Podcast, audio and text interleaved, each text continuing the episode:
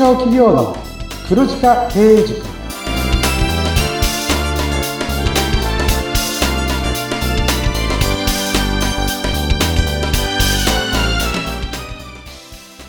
こんにちは。中小企業コンサルの久保木康崎です。インタビュアーの勝木陽子です。こんにちはさあ、久保木さん、久保木さんのところに多く寄せられるご相談、え新規事業としての代理店営業を始めたけど、なんか全く売れなかったっていうご相談がね、あってね、営業力がないのかっていうお悩みだったんですが、久保木さんによると営業力がないわけではなくて、まあ、代理店営業はかなり難しいということでしたよね。で、これが、えー、2回、第2回、2つぐらい前のお話になります。そして前回はどんなお話だったでしょうか？はい、えー、3回に分けてですね、今日含めてお話をさせていただくんですけど、うん、はい。前回私お話した通り、うん、やっぱりその営業力だけじゃない問題ってあるんですよね。はいで、代理店事業自体が、まあ難しいというお話をしたんですけど、ただ、代理店事業って新規事業として魅力的な要因でもあるんですよ。はい。なので、その中で、うまく代理店を見つける方法だったりとか、うん、うまくご自身でその代理店を、商材を料理していくみたいなお話を今日したいなと思ってます。はい。で、前回ですね、あの、まあ、代理店を、まあ、やるとなると、一つのサービスを取り扱うことが、まあ、皆さん多いですよね、と。で、これ僕らの方で、まあ、単一サービスの扱いっていうふうに言わせてもらってるんですけど、はい、どうしても単一サービスだと、もうそれを売るしかなくなってしまうので、そもそも相手のニーズにマッチしないものを売る可能性も高いと。で、売って終わり、売って終わりの新規顧客開拓もずっと続けなければいけないので、まあ普通に考えてやっぱりよっぽど営業力がないと難しいというお話を前回させていただきました。はい。お互いにこう時間の無駄になってしまうというかね、そういうことですよね。はい、はいなのでそこに対して、まあ、たとえ営業だとしても、やっぱり貴重なお時間を割いていただいた方に対してですね、あまり物売りだったり売り込みではなくって、やっぱり相手の方の話に耳を傾けてですね、どんなニーズを持っているのかっていうのを、まずは聞く。そこから始めましょうというお話をさせていただきました。はい、そうでした。コンサル的な要素が必要ということだったんですよね。おっしゃる通りですね。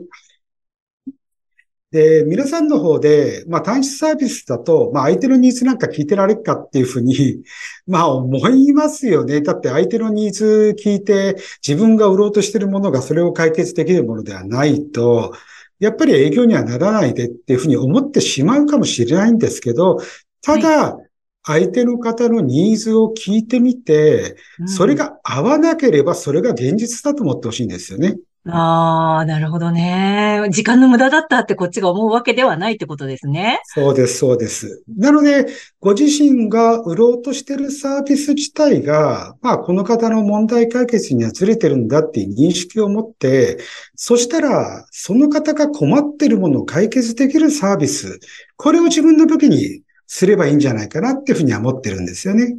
ああ、でもなんか自分が売ろうとしてたものと違ってたらもうそこで万事休すって感じのイメージなんですけど。そうです、そうです。なので、まずは、まあ、ご自身のサービスを売る前の段階で、ニーズを聞いて、そしてそのニーズを答える準備をするってところを、まずはやられてみたらどうかなとは思ってます。はい。具体的にはどんな準備になるんでしょうか？例えばお客さんの方からニーズを解決するサービスっていうのは、例えばネット上で検索しても出てくるわけですよね。こういう課題を解決したいだったり。はい。で、こういうものっていうのをどんどんピックアップしてみて、はい。で、その中からその会社さんのニーズに合いそうなものっていうのを、商材として扱ってみるっていうのも一つの方法ではないでしょうか。あ、ではこう、いろんな商材をもう扱使う準備をしてしまうということですか？はい。そうですね。はい、はい。なかなかそれも難しい気が素人にはするんですが、一つの、はい。ところと契約するのはまあなんとなくできそうだけど、他のところあちこち契約してるとなんか、大丈夫なのかなってちょっと不安なんですけれども。そうですよね。あの、おっしゃる通りで、まあ、たくさんの会社さんと契約するって大変ではあるんですけど、ただ、自分の周りの方のニーズのベスト3ぐらいは解決できるようにって揃える感覚で言うと、まずは商材数で言っても、まあ3、4個ぐらい揃えていただければ、ある程度お話できるようにはなるかと思うんですよね。こういうことだったんですね。私もうなんか、もうありとあらゆるサービスに答えなきゃいけないみたいなイメージしたんですけれども。ということは、相手のその自分の顧客のニーズっていうのをちゃんと知るってことは、大事ですね。3、4個に絞らなきゃいけないってことですからね。そうですね。うん、なので、代理店選びのところで、まあ、前回、前々回と代理店選びのお話をしたんですけど、はい、まあ初期費用無料だったりとか、あとはそのサービスっていうのの、まあ相手の代理店の説明を聞いて飛びつくんじゃなくって、先にニーズを調べた方がいいと思ってるんですよ。ああ、ニーズあっての代理店っていうことですね。そうですね。あ、それはじゃあ、やっぱりまず顧客のところに行って、その顧客の課題をこうリサーチしていくことの方が、先にやることということになるわけですか？そういうことですね。あの、結構代理店さん選びの時に、多分皆さんって代理店のサービスを、まあ、相手の代理店の本部の方からお聞きして、いいなと思うから、これいいサービスだから売れると思って、代理店契約やれると思うんですよ。ただ、それはそもそも皆さんが、なんかこう、売りたいサービスを探すために聞く体制になってるから、しっかりそのサービスの内容を聞けて、でいいなと思ったっていうふうに思うんですよね。そっか、もう、もう探してる状態だからってことですね。はい。はい、で、皆さんが営業したいただいた相手っていうのは、皆さんと違って聞く体制になっていないので、要はその、ちゃんと最後まで聞いてくれよと。聞いてくればすごい気に入ってもらえるんだけどっていうところまで、まあ、いかないんですよね。まだそもそも探している状態ではないという状態からっていうことですよね。そうです、そうです。はい。で、まあ、3つ4つあって、相手の方がですね、まあ、この話、この課題解決の話だったら聞きたいよっていうもののお話をまずするじゃないですか。で、そこで相手の方が、まあ、喜んでもらったり感謝してくれたら、まあ、後々にこう言ってほしいんですよ。いや、〇〇さんありがとうございます。〇〇さんの、まずはこういったところでもお役に立てたんですけど、実は僕、もっとお役に立てるものを持ってるんです。ちょっとこの話をしっかり最後まで聞いていただけると、〇〇さんにとっても喜んでもらえるかと思うので、お時間15分ほど僕の話に耳を傾けてもらえますかっていう体制ができると思うんですよね。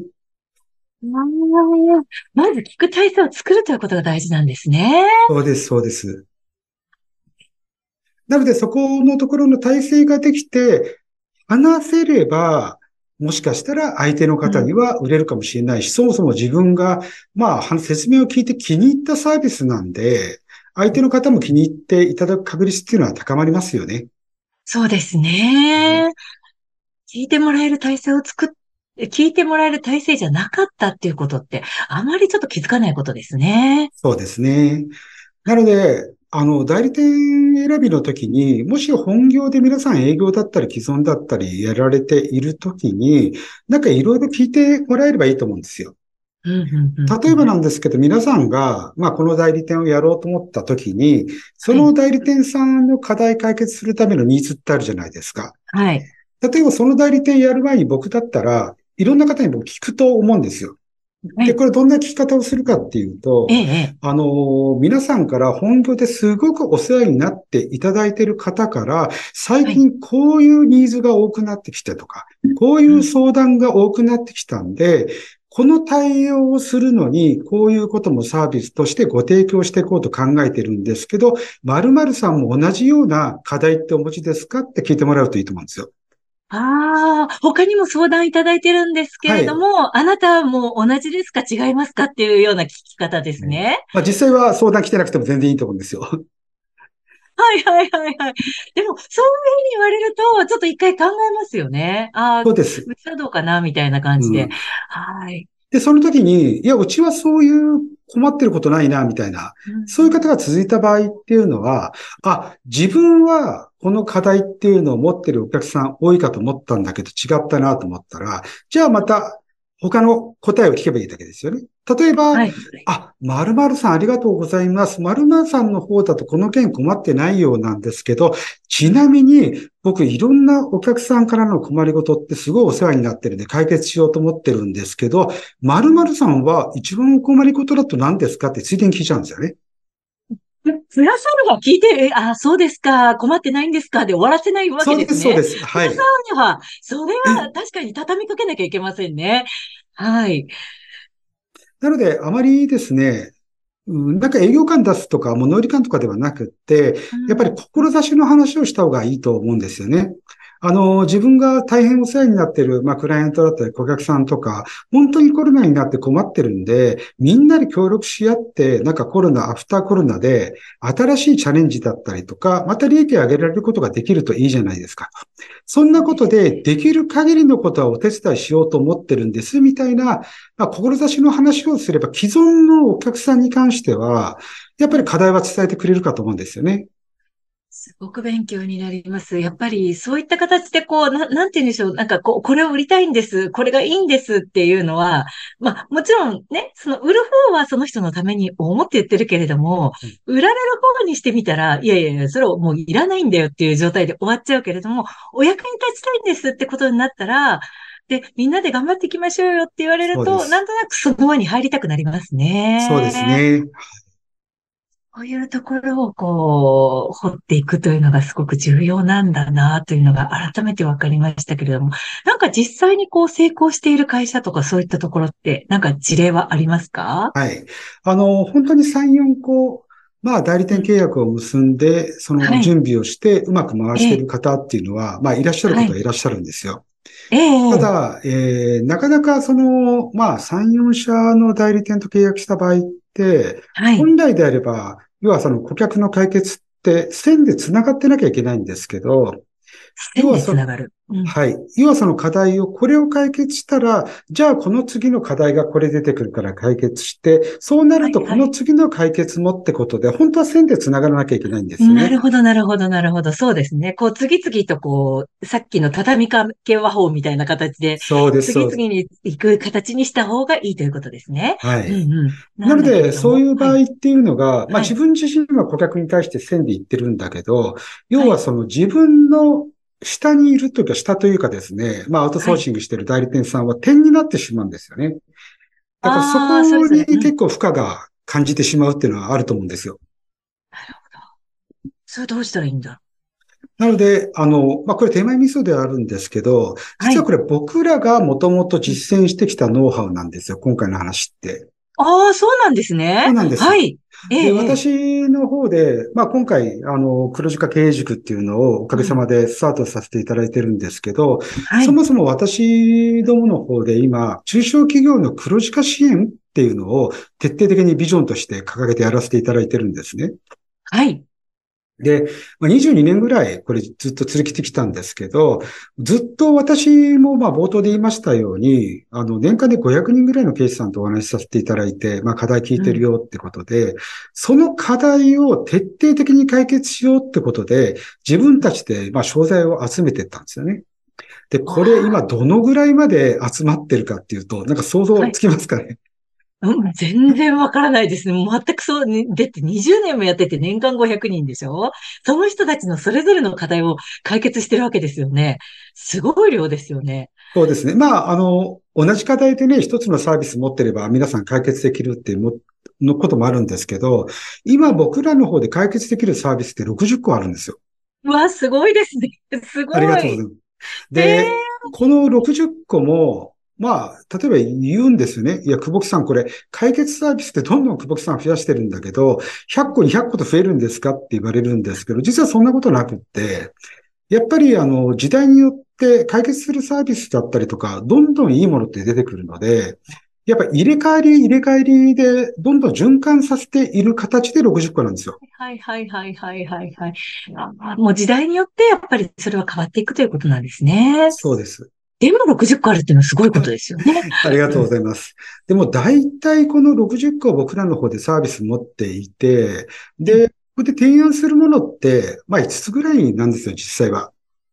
まあ、その会社にあったものね。そうです。はいで、5つぐらいが優先順位の高いもので、まあそこの課題解決をしながら、まあ困ったことあったら何でも言ってくださいっていうスタンスでその方とお話しする中で、まあニッチな課題だったりとかそういうものも来る。で、そういうものも解決するようになってくると、やっぱり60ぐらい必要になってくるっていうのが現状ですね。すごい話ですね。じゃあ、まあ、あのー、まずはじゃあ、その、どの代理店を選んだらいいかわからないとか、そんな部、分野でも大丈夫っていうことですか？質問。あ、そういうことです。あのー、例えばなんですけど、今、まあ僕が冒頭で言ったように、ご自身でたくさんいろんな代理店見つけて、複合型で、なんか3、4社と契約してやられるのも OK だし、いや、そうじゃないんだよね。やっぱり、例えば久保木さんみたいにやってるところと、なんかうまく組ませていただいて、はい、ちょっと使わせてくれないかなっていう相談もすごいやっぱ受けるんですよ。そっちの方が、まあ、変な話楽っちゃ楽ですもんね。そうですね。僕らの方がどんどん新しいサービスを見つけてくるんで。で、はい、おかげさまでそういう形で、まあ僕らを頼っていただいて、あの、僕らのサービスを使いたいっていうふうに言っていただいている企業さんだと今、視線者超えています。すごいですね。はい、その会社をすべて黒字にしていこうというビジョンっていうのは、なかなかいい話というか、ありがとうございます。魅力的なお話になりますよね。はい。なんかね、あの、たくさんの相談を、あの、久保木さんのところには寄せられているというふうにお聞きしておりますけれどもね。ぜひ、あの、この番組にもね、皆様からの相談、送っていただきたいですよね。そうですね。今話したような、例えば60サービスを自分たちでも使えるようにするにはどうしたらいいのかだったりとか、はい。はい、具体的にこんな課題解決できるサービスを探してるんですけど、久保木さん知りませんかだったりとか、はい、もう何でもお気軽になんかご相談いただけたらなっていうふうには思ってます。はい。えー、この番組にお寄せいただくことでも OK なんですよね。ポッドキャストの説明文のところにありますから、はい、ぜひそこからお願いしたいと思います。そうです。そして、はい。そして、久保木さん、番組インスタグラムとかノートもありますよね。こちらにはどんなことがはい。私の方で、まあ、いろいろお話しさせていただくことで雑線してしまうことも多いと思うんですよ。なんかたくさんの情報量をね、あの、みんなに与えたいなと思っていて、もしかしたらちょっと聞きづらかったりとか、なんか要点がまとまらなかったり、メモに書ききれないよみたいな方がいらっしゃるかと思うので、ある程度ギュッと絞って今日のタイトルにあった要点をまとめさせていただくのをノートに記載しています。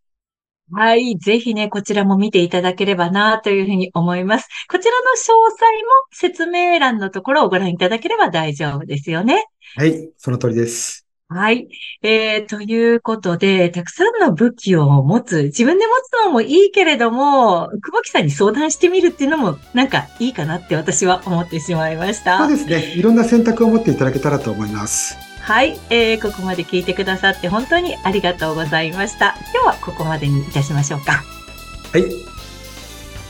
中小企業の黒字化経営塾、お相手は？中小企業コンサルの久保木康明とインタビュアーの勝木陽子がお届けしました。それではまたお会いしましょう。さようなら。さようなら。